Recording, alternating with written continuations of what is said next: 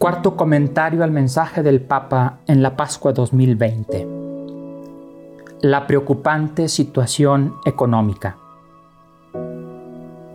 El Papa nos invita a que procuremos que a los más vulnerables no les falten los bienes de primera necesidad, los medicamentos y una adecuada asistencia sanitaria. Pienso que con audacia evangélica y profética, el Papa pide más benevolencia respecto a las sanciones internacionales de los países afectados y con fuerza dice, reduciendo o incluso condonando la deuda que pesa en los presupuestos de aquellos más pobres.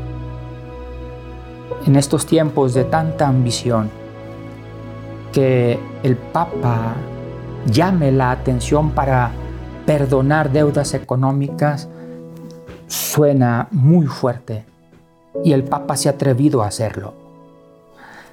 También señala una muy sentida preocupación por el futuro que se presenta incierto, por el trabajo que corre el riesgo de perderse y por las demás consecuencias que la crisis actual trae consigo.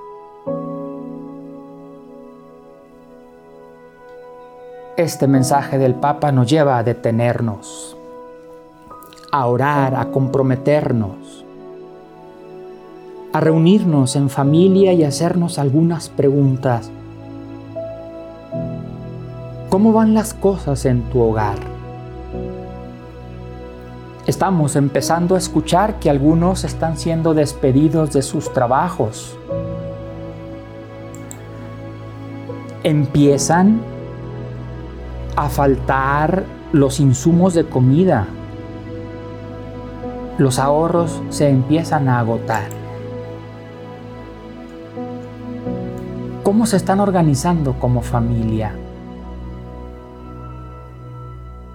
Ante las necesidades más urgentes y fuertes de otros hermanos, ¿cómo podemos ser solidarios?